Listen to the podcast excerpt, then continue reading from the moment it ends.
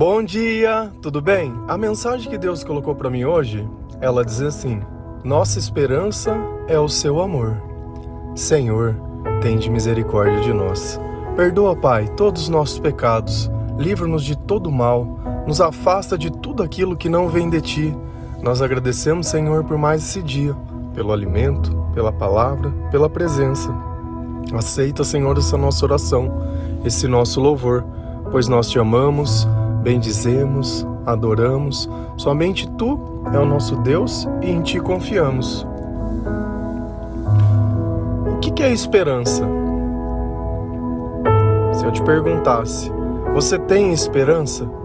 Quem tem esperança não sente ansiedade, porque a esperança é a espera com confiança, pois tem a certeza que Deus o fará. Então, nesse tempo que eu estou esperando, eu aproveito para fazer outras coisas. É como quando nossa mãe estava preparando o almoço.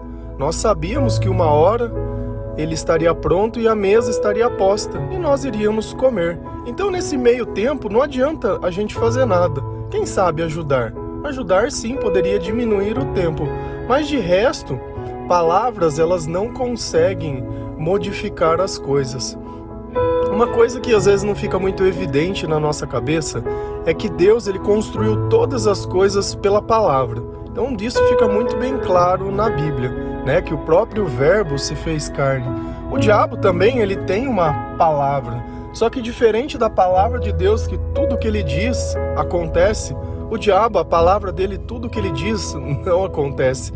Ele cria apenas uma falsa esperança uma falsa expectativa. Então eu fico ali esperando, só que a mesa depois ela não vai ser posta. Depois não vai ter nada. Muito pelo contrário, ainda ele vai levar alguma coisa sua. Quando Deus ele diz para que nós esperarmos nele, para que nós pudéssemos confiar nele, nós temos a certeza que no final nós vamos receber tudo aquilo que é necessário. Mas quando é o mal que diz, a única certeza que nós temos é que ele vai levar até aquilo que é necessário. E nós vamos ficar com aquele sentimento mesmo de derrota, de vazio, de desespero, todos os sentimentos que são contrários à presença de Deus. E às vezes a gente está tão acostumado a se sentir assim que quando alguém diz algo bom a gente não consegue nem acreditar. Por quê? Porque já perdeu a esperança. Olha como nós costumamos usar as palavras para expressar os nossos sentimentos, mas nem sempre temos o entendimento do que significa cada palavra. A palavra esperança, ela é muito mais que a espera. Esperança é a presença de Deus. Esperança é algo maior que nós. Enquanto nós estamos esperando na presença de Deus, nós nos sentimos protegidos, nós não sentimos medo, nós não temos dúvidas. A esperança nos torna muito mais semelhantes a Deus. Se a gente for lá em Salmos 33, versículo 18 e 19, a palavra do Senhor lá diz assim: Mas o Senhor protege aqueles que o temem, aqueles que firmam a esperança no seu amor, para livrá-los da morte e garantir-lhes vida, mesmo em tempos de fome. O que é temor? Será que temor é ter medo? Não. Temor é ter respeito. É um exemplo mais prático. Se uma pessoa coloca uma arma na sua cabeça e diz: Olha, faça isso. Talvez você faz por medo, porque você teme que aquilo possa tirar a tua vida. Então você está tentando se proteger. Isso não é temor, isso é medo. Sabe o que é temor? Temor é quando teu pai e a tua mãe pede alguma coisa para você fazer e você faz por respeito. Não porque você tem medo que ele vá te punir porque você não fez, porque ele é o teu pai. Não, porque você respeita a opinião dele, você respeita a história deles, você respeita tudo aquilo que eles já fizeram por você. Então essa é a diferença. O Deus ele diz assim: "Olha, aquele que me respeita, né, aquele que me obedece, aquele que me ama acima de todas as coisas, eu protejo. Eu vou proteger essas pessoas. Sabe por quê? Porque eles colocaram a sua confiança em mim, aqueles que firmam a esperança no seu amor, aqueles que firmam a esperança em Deus, aqueles que colocam tudo aquilo, aqueles que depositam, aqueles que acreditam que o amor de Deus pode curar todas as coisas, que no amor de Deus todo propósito ele se completa, que no amor de Deus todas as buscas elas se terminam, elas se cessam e que pelo amor de Deus nós encontramos a paz, nós encontramos a esperança para livrá-los da morte e garantir-lhes vida, porque muitos ainda vivos não vivem, pois são escravos das suas paixões e dos seus desejos e dos seus vícios e do seu estilo de vida. Dia após dia, eles têm o desejo de ser melhor, porém, no final, o pecado os domina e o que sobra é simplesmente arrependimento é aquele sentimento de bad no outro dia que mais uma vez caiu na mesma cilada. O diabo ele não precisa de truques novos, basta uma lembrança em um passado de uma pessoa que não tem sabedoria e ela sempre vai voltar a fazer a mesma coisa. O Senhor diz na palavra que o cachorro ele sempre volta no seu vômito. E isso é verdade. Se você já viu um cachorro que vomitou, ele vai lamber o cachorro de, o vômito novamente.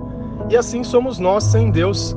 Sempre temos uma esperança equivocada, uma ideia distorcida do que é bom, do que é ruim, do que é divertido ou não, principalmente em momentos que nem lembrança temos das coisas que aconteceram. Porém, sabemos muito bem as consequências, porque quando o efeito passa, o que sobra é a consequência. É a dor de cabeça, é a dor de estômago, é a indisposição, é a ausência da vontade de viver, é o arrependimento. E aí, às vezes, a gente vai caminhando, colocando o nome de Deus na boca, mas dentro do coração ele anda tão distante e tão longe, porque se no nosso comportamento nós não podemos ver aquilo que nós esperamos, alguma coisa de errado tem naquilo que esperamos. E o Senhor, além de garantir a vida, ele nos livra da morte. E livrar da morte não é vencer doença, mas é a morte da alma, né? A morte do lago de fogo é a morte eterna.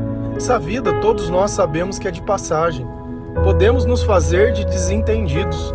Quando chega uma doença ou chega alguma coisa, parece que Deus tirou o direito de viver. Mas a gente sempre soube que a cada dia que passa esse direito ele diminui. Não existe essa ideia que devemos viver 100 anos. Isso não é o fato. O importante é que nós possamos cumprir o nosso propósito. E no finalzinho desse versículo tem algo muito importante. Deus ele pode nos garantir vida mesmo em tempos de fome, mesmo em tempos de dificuldade, mesmo em tempos de adversidade. Mesmo quando tudo parece que não vai dar certo, Deus ele ainda ele tem poder para garantir que tudo possa ser diferente conosco. E aí a questão, até onde vai a tua esperança? Ah, minha esperança ela é boa enquanto eu posso controlar tudo. Enquanto acontece tudo que eu quero, nossa, Deus é amor, Deus é bom, Deus é tudo. Ah, não aconteceu o que eu quero, odeio Deus. Não quero saber de Deus, porque onde já se viu. Não pode ser assim. A nossa fé, ela tem que estar acima das circunstâncias.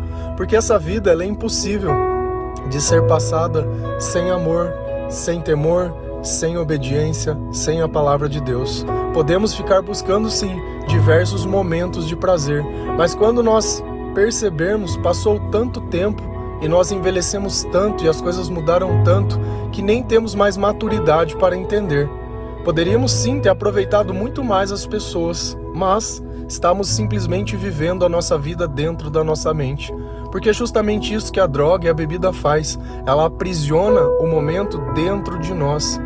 Na sua mente tudo parece aquela ilusão, mas fora tudo continua o mesmo. Quem será que está mentindo para si mesmo? Quem será que está se enganando? Se a gente vai lá em Lamentação 3, versículo 22 e 23, a palavra do Senhor diz assim: Graças ao grande amor do Senhor é que não somos consumidos, pois as suas misericórdias são inesgotáveis, renovam-se cada manhã grande é sua fidelidade. Para mim, o tema central disso tudo é que o amor de Deus não permite que somos consumidos. E quem nos consome? A tristeza, a desilusão, a ausência da vontade de viver, a ausência de fazer as coisas, porque se eu sei que o tempo limita a minha vida e eu não faço nada com esse tempo, ele está me consumindo. Eu estou gastando ele e não estou recebendo nada. Principalmente quando esse tempo encurta o meu direito de poder tentar alcançar o céu. Apesar de o Senhor deixar muito bem claro que grande é a sua misericórdia, que ela é inesgotável, que sempre que nós nos arrependermos, que sempre que nós dobrarmos os nossos joelhos, colocarmos o nosso coração no lugar, as nossas intenções da forma correta, porque não adianta nada, não adianta nada no dia da Páscoa, pegar o ovo e lá doar para uma criança, no dia das crianças doar brinquedo, e pegar um dia do ano, um dia, e falar: olha como eu sou bom, posta foto, põe orelhinho. De que, que, que isso se aproveita para Deus? Não, mas aquela criança ela ficou feliz. Claro, eu também ficaria feliz. Mas será que a vida é só isso? É ser lembrado um dia? Depois você reclama quando no seu aniversário as pessoas não te ligam. Por que na outra Páscoa se você não for? Qual é o sentimento daquela criança? Às vezes o que a gente tem que entender é que tudo que a gente faz gera expectativa. E o problema não é quando a gente faz, o problema é quando não faz. Porque ninguém vai lembrar, poxa, mas ano passado eu recebi o ovo. Não, você vai falar, poxa, mas esse ano eu não ganhei nada que é o que a gente faz quando as pessoas nos deixam. Poxa, eu gostava tanto do que ela fazia para mim, agora ela não vai mais fazer, agora eu tenho que fazer as coisas. Ao invés de olhar e falar, poxa, louvado seja o Senhor por tudo que ela fez por mim. Ela me ensinou o que eu tenho que fazer. Não, a gente sempre é a vítima, como se o universo tivesse que nos servir. E esse é o problema das coisas, que elas vão nos consumindo, a expectativa, a promessa, as palavras vazias, tudo aquilo que nós vemos, aquilo que nós queremos demonstrar. Será que aquilo pode nos levar ao céu? Será que aquilo realmente faz parte do reino de Deus? Será que aquilo mesmo é o que Jesus gostaria de ser? Será que a placa da igreja é mais importante do que o espírito que está dentro da igreja? Será que a cor, a forma, o som ou música é mais importante que a palavra que está dentro da Bíblia? Será que o pastor ele é mais importante que Jesus? O problema não é onde você está, mas com quem você está. O problema não é o que você faz, mas a intenção que você faz. O problema é você, assim como o problema sou eu. Quando eu tenho humildade de reconhecer que sem Deus eu não faço nada que presta, que sem Deus eu sou frágil, que sem Deus eu estou sendo consumido. E aí eu olho aqui e falo, poxa, a cada manhã Deus me dá uma oportunidade de fazer tudo diferente. Só que parece que a manhã da sexta, do sábado e do domingo é diferente da segunda, da terça, da quarta e da quinta. Eu noto até nas publicações, nos pedidos de versículos, nos engajamentos das pessoas. Chega o final de semana, é o meu dia.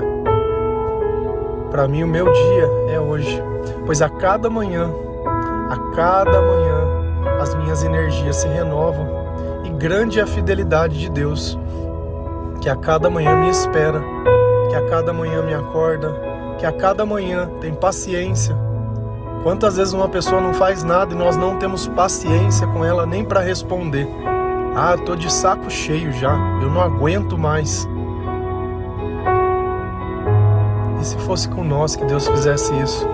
Será que ele teria o direito de estar tá de saco cheio? De ter perdido a paciência? De não acreditar mais quando você ora dizendo, ai, vai ser a última vez. Não, essa é, eu juro por Deus, se o Senhor fizer o que eu quero, é a última vez. Eu não vou mais fazer isso. Dez minutos depois está lá. Que às vezes a gente não percebe, e eu quero um dia que o Senhor ele coloque dentro do meu coração para a gente poder falar desse tema, é que quando o Senhor ele entra na nossa vida, ele afasta tudo aquilo que é ruim, ele expulsa todo tipo de demônio. E lá em Mateus, Deus ele deixa uma coisa muito bem clara, que quando um espírito sai e ele volta e vê aquela casa vazia, ele não volta mais sozinho, ele volta com outros sete espíritos ainda piores. E a vida daquela pessoa vai se tornar pior do que era. Então, quando a gente chega na presença de Deus e Deus dá aquela purificada, dá aquela aliviada, dá aquele entendimento, Ele limpa a casa. E não deixa mais que ele saia. Porque se ele sair, a tua vida vai se tornar pior ainda. Porque você sempre acha que vai ter tempo. Sempre acha que vai ter tempo. E nós não temos mais tempo. Nós não temos o controle que nós achamos que temos. Então, ou nós aproveitamos a oportunidade da melhor forma possível com sabedoria, ou nós vamos continuar gastando tempo com coisas que entorpecem a nossa mente. E quando chegar aquele dia, né, quando chegar os tempos de fome, quando chegar os tempos da, das más notícias, é o tempo de enfrentamento, você não vai estar tá bom. E Deus ele alerta até isso. Se a gente vai lá ver, quando ele fala sobre os últimos tempos, ele diz: olha, virá como um ladrão. Então, estejam atentos, estejam atentos, estejam preparados. Orem continuamente, porque a oração traz o Espírito e nada melhor o Espírito de Deus estar conosco para que nós possamos enfrentar a prova. Essa ideia de que eu preciso de um momento de alívio. Ai, tive uma semana muito cheia. Ai, porque é tradição. Ai, é, semana cheia? Semana cheia só tem para pessoa vazia. Porque eu não sinto isso. Eu não sinto que chega o final de semana eu tenho alguma coisa que me sobrecarregou. Sabe por quê? Porque eu vou resolvendo as coisas conforme vão acontecendo. Eu vou orando conforme vai acontecendo. Eu vou lendo a palavra conforme vai acontecendo. Então já venho trazendo tudo pronto. Não fica a ponta solta.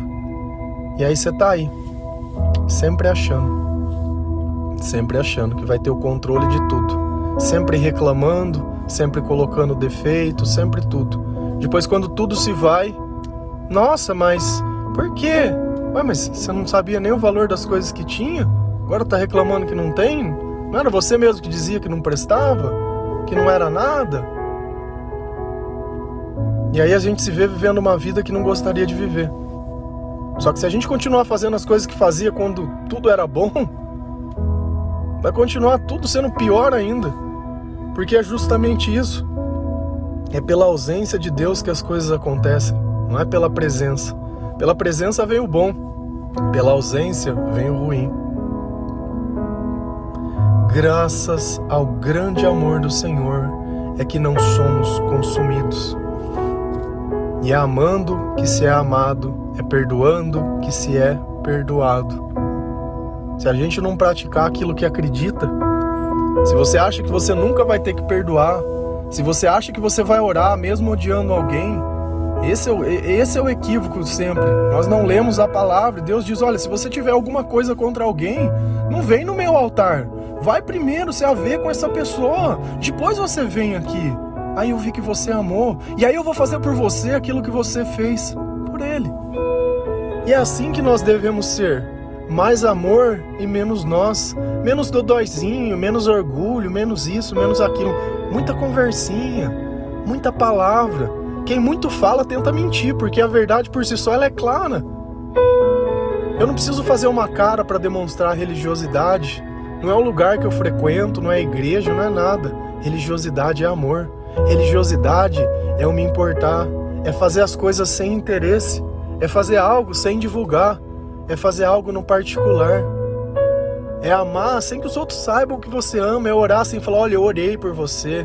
Ninguém precisa olhar a tua voz. Ninguém precisa saber o que você faz. Deus está vendo tudo. E Deus recompensa cada um mediante aquilo que faz. Não se preocupe em querer achar que se você não pegar o teu pedaço, não vai ter pedaço para você, porque Deus não é injusto. O que é teu está separado e sempre teve. Quando a gente olha as promessas que Deus fez no Velho Testamento para Abraão, para Isaac, para Jacó, e aí a gente olha Moisés vindo e os sacerdotes e tudo aquilo sendo construído do zero, desde como seria a tenda, a arca, a roupa. Você vê o cuidado que Deus tem, que ele não esqueceu as doze tribos de Israel. E quem era Israel? Israel era Jacó. Então as doze pessoas, as doze tribos da família de Jacó, que Deus batizou como Israel. Olha como Deus teve o cuidado. E às vezes a gente acha que Deus vai esquecer de nós no meio do caminho. Um Deus tão grande, um Deus tão amoroso, não é um Deus de injustiça. Quando a gente obedece ao Senhor, quando nós depositamos as nossas esperanças nas mãos dele, é que o seu amor vem e faz a obra. Ele traz paz, alegria, amabilidade, autocontrole, sabedoria, que é a parte mais importante. Quando a gente tem aquele estralo na nossa mente, tudo começa a desenrolar e nós começamos a entender e a aceitar. E antes aquilo que doía já não dói mais. E antes aquilo que era motivo de pesar se tornou motivo de alegria, porque nós percebemos que aquele momento foi o momento que nós podemos nos converter. Amém? Que Deus abençoe cada um de vocês, que o Senhor ele possa dar esperança, que você coloque no lugar certo o amor de Deus acima de todas as pessoas. Nada pode substituir o amor de Deus. Nada pode substituir. E graças a ele não somos consumidos. Amém? Que Deus abençoe cada um de vocês. Feliz a nação cujo Deus é o Senhor. Um bom dia.